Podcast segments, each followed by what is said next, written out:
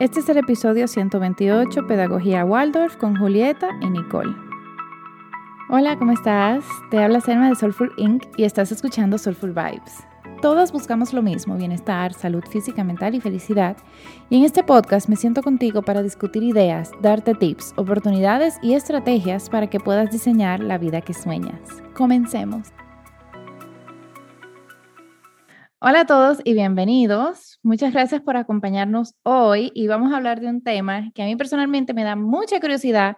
No tengo mucho conocimiento, pero por eso yo invité a dos expertas para que sí nos compartan un poco sobre el método Waldorf. Aquí está Julieta Quiroga y Nicole van der Werf.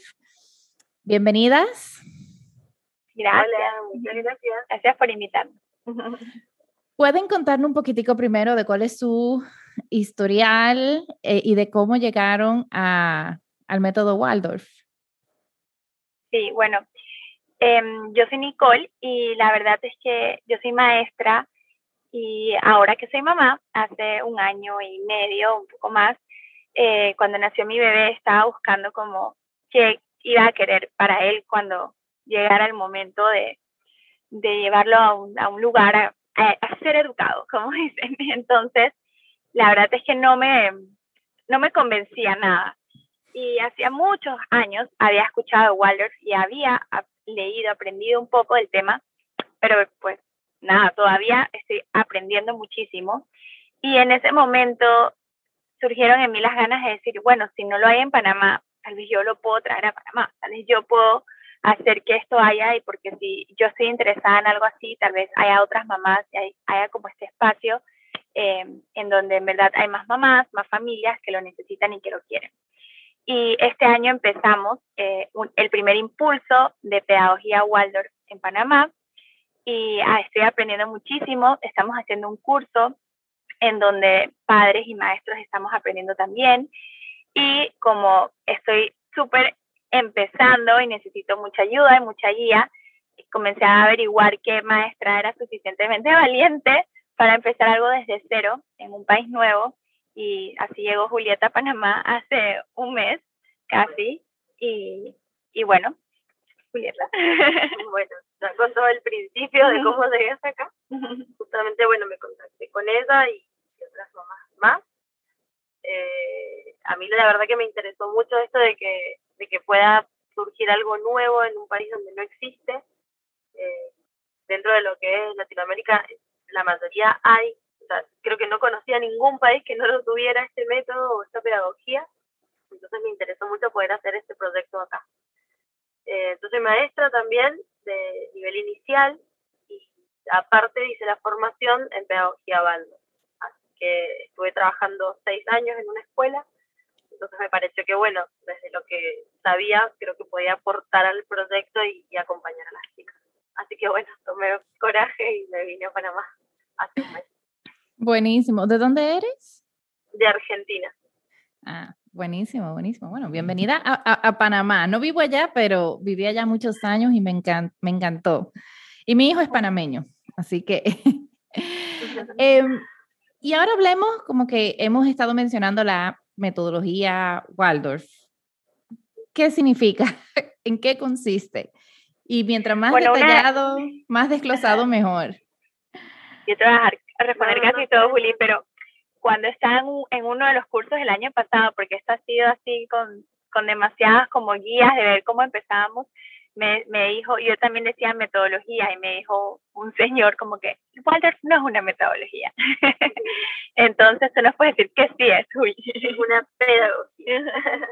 es una pedagogía alternativa a la que por ahí todos conocemos como la tradicional que hemos aprendido en las escuelas donde nos educaron. Y en realidad es, es muy amplio, o sea, dentro de, de decir esta palabra como pedagogía, abarca como mucho. Y lo que sí se se tiene en cuenta es en especial el proceso de cada niño.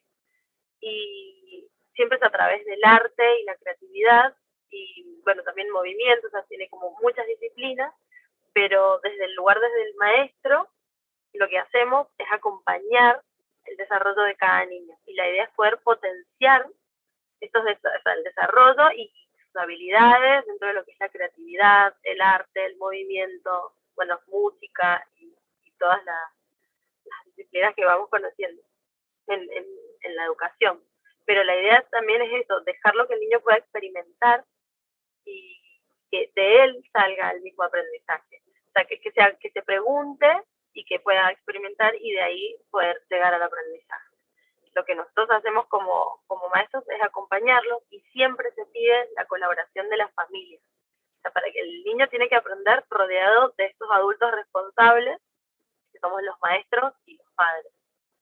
Pero más que nada. y yo también creo que vale la pena decir que fue creada por Rudolf Steiner, que bueno, es era como un genio y creó miles de cosas, creó la agricultura biodinámica, muchas veces compramos como, no sé, productos de, esa agricultura que cada vez está más en auge, que, que toma en consideración como desde las fases lunares hasta un montón de cosas en cómo, en cómo se planta, en cómo se cosecha, también la antroposofía, que es como el estudio del ser, eh, escribió millones de libros, de charlas.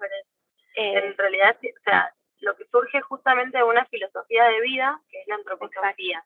Dentro de lo que es la antroposofía tiene muchas ramas, que está la económica, la educativa, que es acá donde tenemos la pedagogía Baldor, después en lo económico está la economía fraternal, bueno, en la agronomía está la biodinámica, y así un montón de ramas. La medicina antroposófica. La medicina antroposófica, o sea, como que hay muchísimas ramas dentro de esta filosofía que abarca todo justamente una filosofía de vida. Eh, entonces, bueno, el que está dispuesto a participar y ser parte de esto es como que se tiene que plantear varias, eh, varios factores de su propia vida, como la alimentación, eh, bueno, esto del manejo de las emociones, cómo, cómo estar y vivir en sociedad. También, bueno, entra obviamente el aspecto de la, de la educación, donde trabajamos la pedagogía válida. Pero por ahí es muy amplio. Ok, vamos, ok.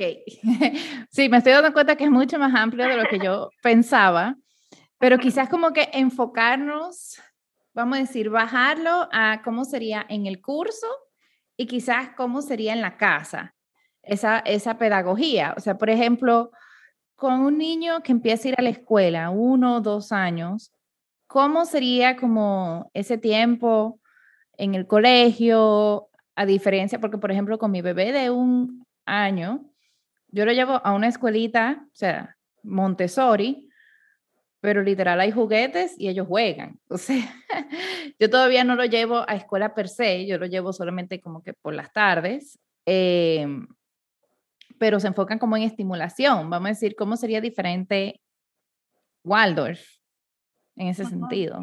Bueno, yo creo que una de las cosas que a mí más me gustan y más especiales para mí de Waldorf, las dos cosas, es primero como que la reverencia a la vida en sí, como a que la vida es bonita y que, y que lo que hacemos en esta vida, todo lo podemos hacer como con lo mejor de nosotros. Entonces, eh, algo, por ejemplo, que yo aplico en casa, eh, que mi hijo todavía no va a, a la escuelita, es como involucrarlo en las actividades del hogar. Entonces, como que no me, no me enfoco tanto en tal vez lo que haría lo que harían muchas teachers o maestras que vienen con esto, como de estimular en el sentido de ponerlo a hacer los colores y los números y las, y las formas y, y, todo esto, sino como que, wow, puedes aprender mucho más lavando con mamá unas habichuelas y sacándole, sacándole las, las, los pilas, bolitas a las habichuelas o, o lavando me pasa la ropa y la ponemos en la cesta y ve cómo yo la doblo y cómo revuelve algo que estamos mezclando juntos, o si vamos a, jugar con masilla, la hacemos desde cero y él ve y, huele y le vamos a poner un olorcito. Entonces es como esto de que en las actividades diarias del hogar él puede participar y ver lo que podemos hacer y no, y no tener que hacer tanto, sino como que realmente estar ahí presente en la actividad que vamos a hacer. Y la otra es el contacto con la naturaleza, como que es demasiado importante que estén en contacto con la naturaleza, que toquen el césped, que se ensucien, que sientan el sol, o bueno, Juli me contaba que en la escuela donde ella trabajaba, aunque estuviera nevando, los niños se vestían, se abrigaban y salían, y acá, bueno, cae un calor y un sol horrible, unos mosquitos, salimos, salimos eh, y estamos al aire libre y no hay días feos. O sea, está lloviendo, eso no significa que es un día feo, es un día lluvioso, pero podemos jugar. ¿Y cómo podemos jugar en un día lluvioso? Entonces, esas son las dos cosas para las edades chiquitas que para mí son súper lindas. Eh, y bueno, también el tema del ritmo, las rutinas. Sí, en realidad justamente eso quería comentarles que lo que se siempre se trabaja es el desarrollo del ser, hablando del niño como un ser, se, se tiene en cuenta tres etapas. Eh, cada etapa cuenta con un septenio. Entonces, en el primer septenio, que ahora es donde estamos trabajando justamente con la escuelita, es de 0 a 7 años. En ese primer periodo se desarrolla todo lo que tiene que ver con el movimiento y el desarrollo motor, tanto grueso como fino. Entonces, es como que nos quedamos con todas las fuerzas para poder hacer, y, o sea, acompañar ese desarrollo y no tanto lo intelectual, sino como que después de los siete años vamos a pasar a esto de los números, los colores, escribir, eh, leer, entonces estamos enfocados primero en poder desarrollar lo físico. Una vez que, el niño ya pasa esta etapa, bueno, toda la fuerza y la energía se pone para lo intelectual, hasta los 14. Y después de los 14 sigue hasta lo que sería más desde el sentir. Entonces, como que toda la fuerza la energía van enfocadas a, a esos desarrollos. Y por eso, más que nada, es eh, juegos, movimientos, crear escenarios con los chicos en la sala, para que ellos puedan tener roles de cocinar, eh, de ser, no sé, alguien que arregla algún juguete o que justamente usamos muñecas que las pueden usar sean niños o niñas, porque si un niño va y cambia una muñeca, hace lo que de un papá. Entonces, bueno, poder también relacionarse con la vida social que va a tener después cuando crezca, que ellos aprendan a convivir en una sociedad y que tengan las herramientas para poder convivir en esa sociedad. Entonces, más allá de, esto del juego, de, jugar por jugar, no, hay todo un detrás de ese juego. Nosotros les damos los juguetes o los espacios creados, pero esos son los que, los que buscan qué hacer. Por ahí surgen juegos como la pesca, eh, arman cachitas, eh, eso de, decir, bueno, si cocino, si puedo construir algo, es, esos mismos, de ellos sale la creatividad y justamente desde ahí surge la experiencia en las que ellos van a aprender. Por eso, como decía Nicole, esto de, poder acompañarlo en tareas diarias, como cocinar, poner la mesa, barrer, eso primero que desarrolla todo lo que es el, desarrollo motor del físico. Y segundo, a hacer, eh, ¿cómo se dice? Con auto Autosuficientes. Eso, que, que y también lo de la voluntad, lo hablamos mucho, que llegan niños que como que les falta voluntad, como que no, no tienen ganas de hacer muchas cosas y esta vez es porque no los, em, como que no, todavía no se sienten como empoderados de que yo puedo poner la mesa, yo puedo ayudar a mamá a cocinar, yo puedo, entonces eso es como cosas que les...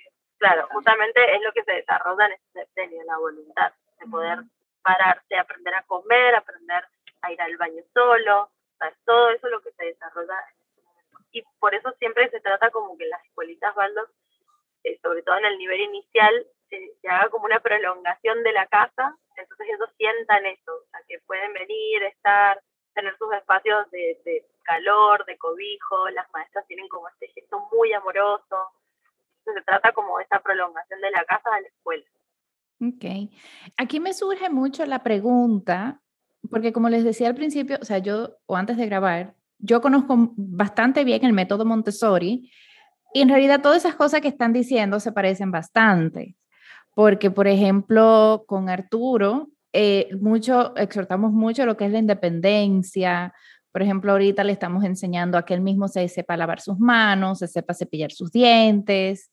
Él duerme en un colchón en el piso, o sea, donde él decide si, cuando se levanta, él decide si se queda en el colchón, si se pone a jugar o si toca la puerta para que lo vayamos a buscar. Entonces, en esos aspectos, ¿cómo podemos decir que, se diferencian? No sé si conocen el método Montessori, también esa es otra pregunta. ¿Cómo se diferencian estos métodos? Eh, también para los papás que digan, ok, el método, porque hay muchos papás que no les gusta el método Montessori. Eh, como que, que, quizás puedan encontrar una alternativa en el Waldorf. Eh, no, pedagogía Waldorf o filosofía Waldorf, perdón. Yo no sé bien eh, cómo es la pedagogía o el método Montessori. Sí sé que es bastante didáctico y que todo se trae como más de, juegos didácticos, de me viene a la cabeza como juegos de castres con colores y formas. Siento que es, es un poco más de eso. Es lo único y poco que sé. Pero desde la pedagogía sí te puedo decir que es como se aplica más al, a los ritmos diarios. Eh, por eso digo, no, no sabría bien cómo es el, el método. Sí, yo creo que en la parte un poco como de, o sea, por ejemplo, no sé, acá se usa más como las tel, los hilos para tejer, las lanas, eh, menos, los juegos son mucho más, o sea, como que hablábamos de que las muñecas que no tienen expresión para que ellas lo puedan usar para expresarse, es un poco más como, como de adentro hacia afuera. El tiene, tiene como una base un poco más espiritual, no sé si más, porque no, no quiero decir más porque no sé cómo es el método Montessori, pero sí tenemos como una base espiritual en la cual el niño justamente, como decía Nicole, en las muñecas, ellos generalmente no tienen expresión en las muñecas porque ellos se las van a poner en las expresiones, ellos van a crear la situación. Eh, hay menos juegos de estos como de los colores y de claro, unir no una tan, cosa no tan más, o didáctico. Pero sí lo que sostenemos mucho en la pedagogía es el tema de los ritmos. Entonces, eh, las actividades tienen un ritmo y todos los días tienen el mismo ritmo. Y en la semana hacemos las mismas actividades.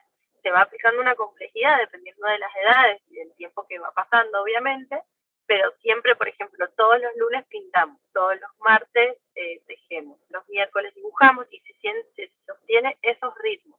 Como siempre lo mismo, esto le da seguridad al niño y, y, le da anticipación a lo que va a venir. Entonces, ahí es donde encuentran esa seguridad para seguir aprendiendo. Y ya desde la parte espiritual, como que él dentro de su de la antroposofía hizo como que cada día tenía su color y cada día tiene su cereal y cada día tiene su planeta y el árbol y entonces como, pero, pero que viene desde una razón de por qué es así. Entonces, bueno, a los niños no, no les llega toda esa parte más profunda, pero sí les llega, por ejemplo, los colores. Entonces, bueno, los lunes son los días que hacemos acuarelas y que nos vestimos de color morado y que el duende está de color morado y hay mucha fantasía, hay muchos duendes, hay muchos cuentos, eh, los cuentos de hadas, entonces los martes nos vestimos de rojo, los, ay, hoy, hoy estamos de naranja, hoy vamos a hacer pan, y entonces amasamos el pan, y todos los jueves hacemos pan, y como el cereal de los jueves es centeno, le ponemos centeno al pan, y entonces comemos. Eh, las meriendas, cada familia está, eso sí lo hacen diferente dependiendo, pero en la gran mayoría se respeta lo de los cereales y nosotros lo que decimos hacer aquí en, en, en, nuestro impulso es que cada familia le toca traer la merienda para todos una vez al mes. Y siempre oh, se respeta la, aliment la alimentación saludable. Entonces, justamente al tener este, este calendario de cereales, eh, los padres respetan esto, siempre son frutas, cereales, verduras, verduras y les encanta, se comparten como, ¿qué receta de mi hijo tienes? Y hice estos pancakes de avena y vamos a hacer esto. Entonces los niños también lo que hacen en casa el día antes, al que le toca traer la merienda, lo hace con su mamá o con su papá en la casa. Entonces es como esta emoción. Hoy, por ejemplo, el que vino hoy está tan emocionado porque le había hecho estos muffins, estos cupcakes de cebada y que, y que le había puesto chispas de chocolate y que te había traído su ensalada de repollo y zanahoria que es su favorita para que todos los amigos probaran. Entonces como que eso también es ese compartir. Por ejemplo, ayudamos a poner la mesa, le ponemos servilletas individuales, flores, las frutas las servimos en platos bonitos, eh, se le presta mucha atención como a los materiales, no hay nada de plástico, eh, o se trata que no es nada. Generalmente lo que se trata es tener las materias primas que, naturales. Entonces todo generalmente es de acero, madera, lana natural. Siempre se, trata más que nada por el, por el contacto que tienen que tener los niños con estos materiales.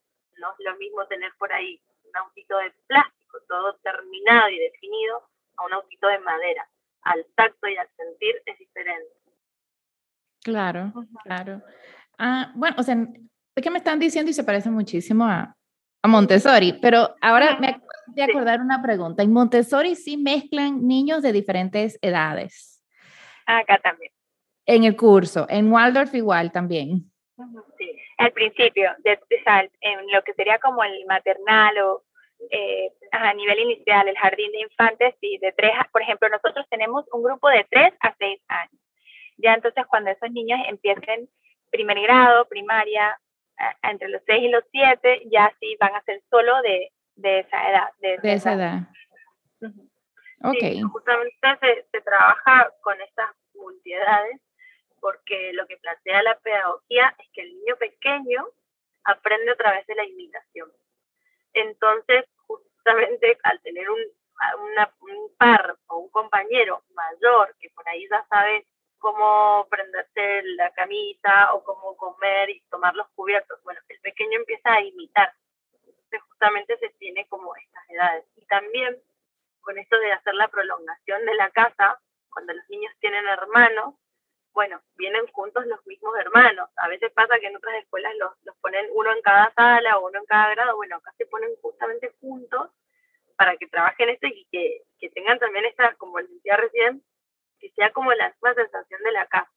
Y al estar en la sala con niños más grandes o más pequeños, es lo mismo que convivir con los hermanos. Entonces se aprende justamente a eso, a, convivir con el que te toca estar y trabajar con el que te toca estar. Eso está buenísimo. Y sí, hubo algo que yo estuve investigando por ahí, no recuerdo si fue que me lo comentaron, pero igual aprovecho y les pregunto. Yo escuché que los maestros, o sea, que los salones son pequeños y que los maestros crean un vínculo muy cercano con los estudiantes y que durante cada de esos ciclos tienen un maestro, o sea, por ejemplo, de 0 a 7 años es un único maestro, ya de 7 a los 14 otro maestro. ¿Es así? Sí, es así. Eh, cuando los niños empiezan primer grado, el maestro que está en primer grado es el mismo que los, que los acompaña hasta séptimo. Por eso justamente es lo que les decía recién, que, que el maestro acompaña ese desarrollo. No, no viene a ser como un maestro a dar el, el conocimiento para que ellos aprendan, sino que justamente los acompaña. Por eso se les dice maestro y se los tiene como un guía que los puede acompañar durante los siete años. En el nivel inicial, por ahí es un poco diferente, porque cuando un niño nace y es tan chiquitito, está con su mamá. Entonces, bueno, puede ser que algún niño, por alguna circunstancia, vaya desde más pequeño a la escuela o, al jardín maternal, pero más que nada nosotros acompañamos lo que sería de tres a seis. Entonces, esos tres años eh, sí están con nosotros, tres, cuatro años están con nosotros. ¿Con el mismo maestro? Claro, con las mismas maestras. Con el mismo maestro. ¿Qué locura es eso? Porque entonces, claro, vienen otras, a mí me surgen otras preguntas así como de logística, como la rotación de personal, por lo menos en República Dominicana, los maestros cambian bastante de, de colegio, algunos, no todos. Pero entonces, ¿cómo sí, se claro, en ese claro que de repente no se cumple a cabalidad en todas las escuelas Waldorf del mundo, pero es lo que idealmente y lo que se y lo que puede ser como que la se trata, bueno, si yo sé que el próximo año no voy a poder estar, entonces bueno, le damos a los niños una maestra nueva que acompañe, como sería la asistente, y ya los conoce la que sigue. Y, claro, como que generalmente el maestro que, que va a tomar un primer grado sabe que hay un compromiso detrás de que tiene que poder acompañar los siete años. Han surgido situaciones en las que maestros, bueno, o no han podido, se han tenido que ir, o, por ejemplo, como me pasó a mí, que me tuve que venir acá, so, acompañé muchos ciclos de tres a seis, pero bueno, en este me, tuve que ir y quedaron otras maestras más. Siempre se, siempre se trabaja en pareja pedagógica, o sea, son de a dos. Entonces quedó otra referente con la cual, bueno, yo me fui y quedó eso también siempre se, trabaja de a dos. Eh, pero sí, más que nada es un compromiso del maestro de, saber que, que, va a asumir un grupo que tiene que acompañar durante siete años. Ok, wow. Sí, porque eso me llama la atención. Sí, el martes pasado, nosotros, como te contestamos, haciendo, estamos como siendo los hosts de un curso eh, que estamos ofreciendo y lo están, lo están dictando de la Escuela Antroposófica de Argentina y tuvimos la clase más espectacular, a mí me encantó el martes pasado de esta maestra. Eh, la vez pasada, la primera clase tuvimos del primer septenio, ¿no? Y entonces esta nos sacaba del segundo septenio y nos dio clases una maestra que ya había dado a un grupo del, de 1 al 7 y estaba dando su segunda vuelta y estaba creo que en cuarto o en quinto, algo, así y no te puedo explicar la cantidad de conocimiento y de información que nos dio. Yo estaba así como apuntando, inspirada, y era como, sabía tanto de todo. Y cuando yo fui maestra en lo personal, a mí yo daba una clase de nutrición y como de alimentación en una, en una escuela y me tocó dar tres años de primero a séptimo de esa escuela, de primero a sexto de esa escuela. Y en verdad yo lo sentía como entraba a un salón y tenía que ser una, una persona y entraba a otro tenía que ser otra persona y, ella, ella conversaba sobre eso, ¿no? Y tan increíble los diferentes, como tienes que convertirte en una persona nueva. Y, y también hoy en día tengo alumnos que estuvieron conmigo el año pasado y que ahora están con, en este impulso y conocerlos tan profundamente, solo con un año y medio que llevo con ellos, ha sido toda la diferencia, como que sé perfectamente su cara cuando la está haciendo así, por qué es y cómo nos comunicamos. Entonces me puedo llegar a imaginar lo que puede pasarle a una maestra cuando, cuando ya tiene tantos años con un grupo. Es claro. una mamá. Sí, porque me imagino que es, es ese solo grupo, o sea, ya solamente le da clase a ese grupo cuando está en primero, solamente le da clase a ese grupo cuando está en segundo y así sucesivamente. Claro, y bueno, los niños tendrán otros maestros, ¿no? Porque tienen el que hace el taller de madera, eh, los niños aprenden a hacer, desde empiezan con cosas chiquitas y terminan antes de irse ya saben hacer una silla de madera, una mesa de madera, tienen eh, aprenden instrumentos, tendrán el de los idiomas, tendrán el de euritmia, que es la, clase de movimiento, el de educación física. Entonces tienen otros maestros que de repente esos serán los mismos o cambiarán. Que ahí tienen ese, ese contacto de, de, cambiar, de que no siempre tienes, pero siempre tienen esa persona que es como su, su capullito. en, en, en la mayoría de las escuelas Baldor, al profesor, se les dice maestro, porque es un maestro que acompaña, es un guía, más que con un profesor o un, por acá, acá en Panamá les dicen teacher. Y a mí me costaba un poco ese término porque justamente en todos los países se les dice maestro, porque es un maestro que acompaña. O sea, más allá del significado de, la palabra teacher o profesor, eh, es como un maestro, un guía. O sea, que acompaña, y aquí como que me surge porque hablan de materias como eh, la carpintería y cosas eso así. eso ya es en primaria, eso no es en, en, primaria. Sí, porque como me dicen que en realidad hasta los seis años es básicamente acompañar la experiencia del niño, sí me surge la curiosidad qué pasa a partir del primero de primaria, que ya sí toca un poquito más de academia. ¿Cómo tocaría en ese caso? Bueno, eso es lo que de, la clase que ella nos explicaba, como por ejemplo, por qué le daban Grecia. O sea, por, ahorita mismo no me acuerdo, tú, tal vez me podrías ayudar, pero me explica literalmente, bueno, en las clases de historia, en esta época, en este año, damos este acontecimiento histórico porque esto está pasando en el desarrollo del ser de esos niños de a esa edad. Entonces, todo tiene que ver, o sea, nada es porque sí, no es porque, ah, yo les quiero enseñar los métodos de transporte a los niños de cinco años. no, es como que, ¿por qué le estoy enseñando eso? Los, contenidos en la primaria se trabajan por época. Bueno, en la primaria también, pero yo tenía un problema acá en Panamá, de que en Argentina se trabaja por épocas referidas al clima. Y en todos lados. Y en todos los colegios que conocía. Entonces me pasaba que tenía verano, otoño, invierno y primavera. Y esos ciclos, como estos ritmos que te, que te decía recién, van generando un montón de cambios en los niños y, obviamente el, ritmo diario, semanal, hasta el anual. Entonces, eh, así como estos ritmos o estas estaciones y estas épocas, en la primaria se trabaja por épocas, pero son épocas culturales. Entonces, dentro de la historia, lo que conocemos como el desarrollo de la humanidad, han habido, o sea, hemos tenido un montón de países y épocas diferentes, pero específicamente en cada ciudad, por ejemplo en Grecia, como ponía el ejemplo recién Nicole, pasó tal cosa en tal época que se refleja en el ser humano. Entonces, en tal grado, no sé si es en, quinto creo que se ve Grecia, bueno, ¿qué pasa en el ser humano? En quinto grado que se refleja lo que pasó históricamente en Grecia en esa época cultural, como que se va asociando todo.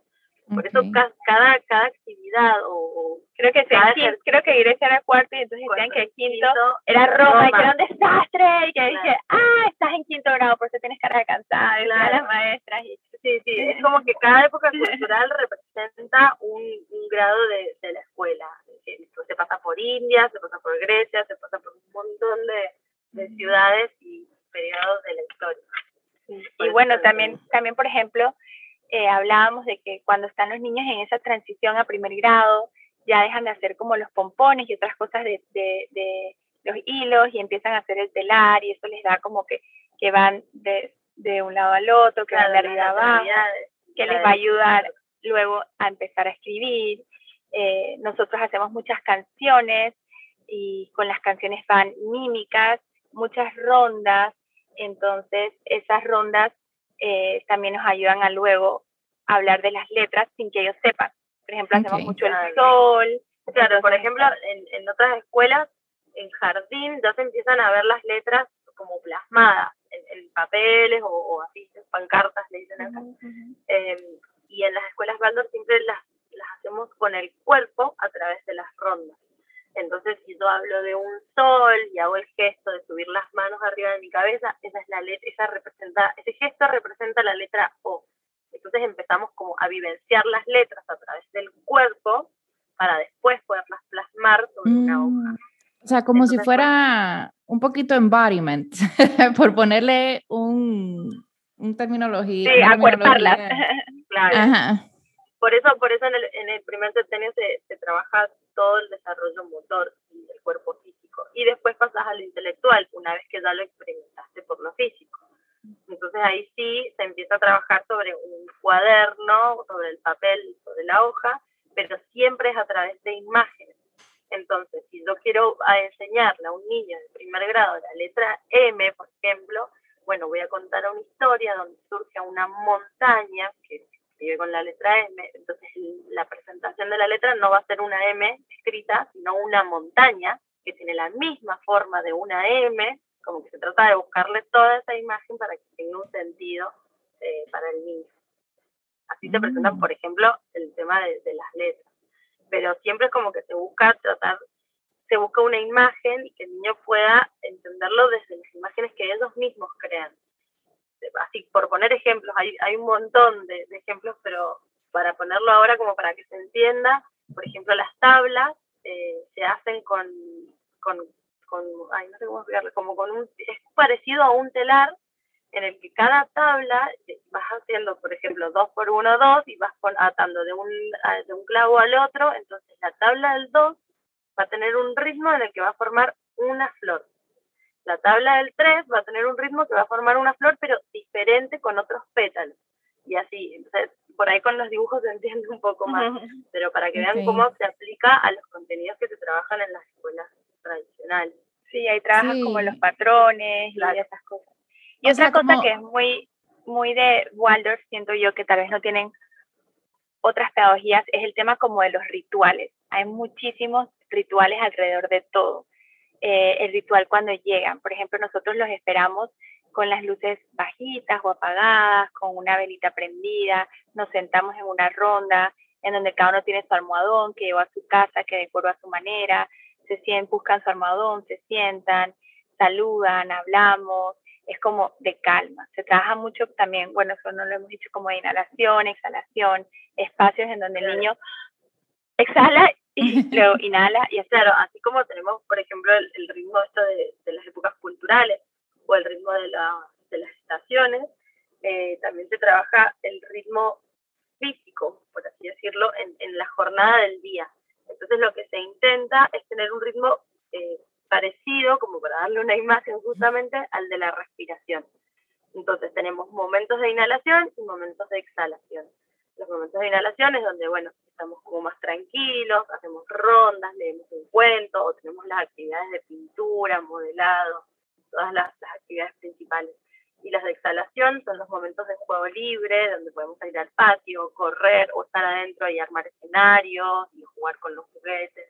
Entonces siempre se sostiene ese ritmo que va reflejado en el ritmo que, tienen, que tenemos en el cuerpo físico. Inclusive los libros de Rudolf Steiner están escritos así, como de, de inhalación, exhalación.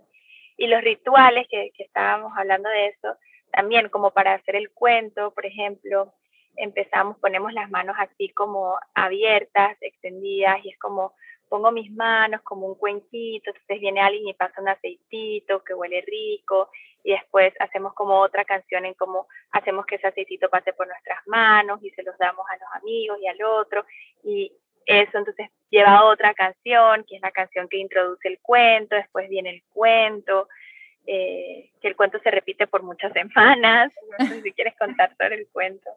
Sí, bueno, como les decía recién el tema de las actividades que se repiten, bueno, el cuento y las rondas son un, momento en, el día muy importante justamente porque nos hacen trabajar todo lo que les contamos, el tema de las letras, los movimientos, el desarrollo físico. Entonces son momentos muy importantes. Y, y es como, como decía Nicole, el momento del, del rito, del culto, es como la veneración a ese momento y el respeto. Bueno, ahora es un cuento porque este cuento me va a fortalecer y me va a dar un montón de cosas que por ahí no son conscientes, pero sí se trabaja hacia el alma del niño. Entonces por ahí los cuentos son buscados con anticipación, en ver en qué le pueden ayudar al niño o al mismo grupo. O sea, como que todo está antes totalmente analizado y preparado para ese momento. Entonces lo que se trabaja justamente también con los ritos, con los rituales, es el tema de, de la veneración y el respeto a esos momentos el valor del respeto, ya sea a un objeto, a una persona o a un animal. Son los valores que se van trabajando desde pequeño. sí, al repetirlo tantas veces ellos internalizan, internalizan ese mensaje de ese cuento.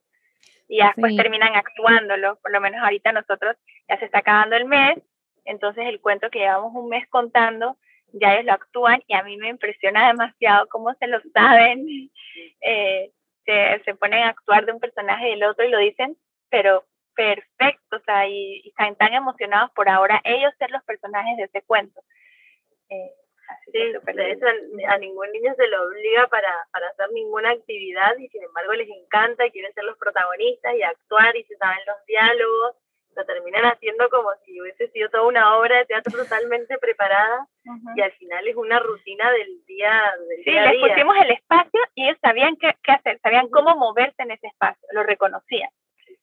Wow, eso está súper. Y, y cuéntame de, de, la escuela, o sea, porque ¿cuántos niños tienen ahorita ya?